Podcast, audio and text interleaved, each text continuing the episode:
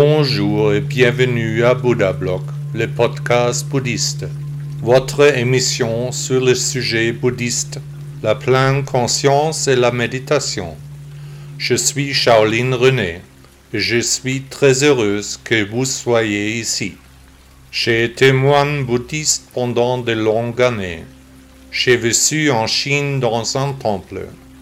Bien que je parle bien le français, j'ai décidé d'enregistrer le podcast avec une voix d'ordinateur. J'aimerais profiter de l'occasion pour vous présenter ces projets. Je rêve d'un monde dans lequel les valeurs et les contenus de la philosophie bouddhiste seraient aussi naturels que de manger. C'est pour cette raison que j'ai créé ce podcast. Amusez-vous bien avec le Bouddha Bloc français podcast. Le bouddhisme au quotidien, la pleine conscience dans les actions de tous les jours. Veuillez également télécharger mon application sur le store Apple et Android. Vous trouverez plus de détails dans la description ci-dessous. L'application est en amont, mais contient un traducteur en bas de la page ce qui vous permet de lire le texte en français.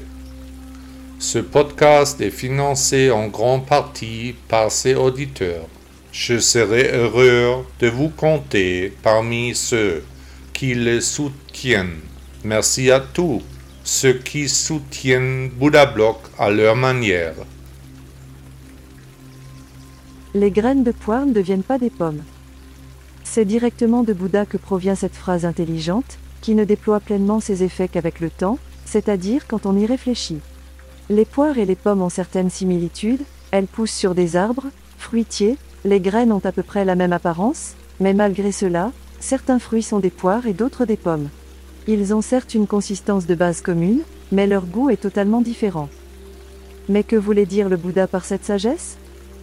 Selon moi, le maître de tous les maîtres voulait attirer l'attention de ses disciples sur le fait que ce ne sont pas des attentes irréalistes qui font avancer les choses, mais que nous, les êtres humains, devons nous montrer satisfaits de ce que nous avons.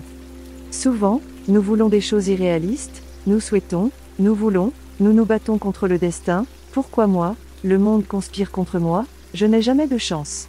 C'est ainsi qu'on entend souvent les gens se dire de telles bêtises.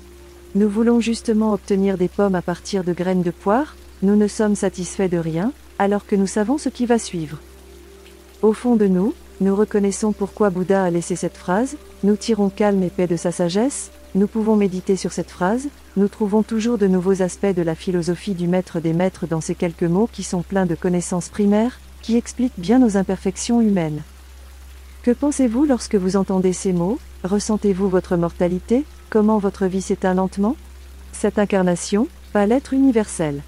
Les graines de poire ne deviennent pas des pommes, jamais, les graines de pommes ne deviennent pas non plus des poires.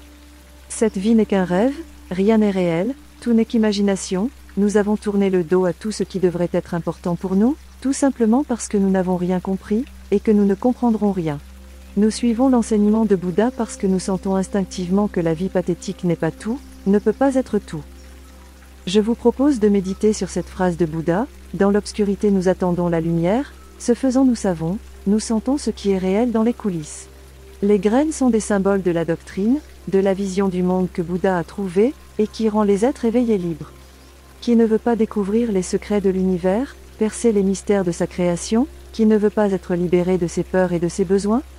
Si vous devez devenir une poire, c'est ainsi, vous ne pouvez rien y faire, en aucun cas vous ne deviendrez une pomme.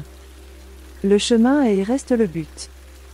Il ne faut pas chercher la paix à l'extérieur, mais seulement en soi-même. Celui qui a trouvé le silence intérieur ne s'empare de rien et ne rejette rien non plus. Bouddha, nom d'honneur de Siddhartha Gautama, 560 à 480 avant l'an zéro. Le podcast vous a-t-il plu? Merci d'avoir écouté Bouddha Block. À demain.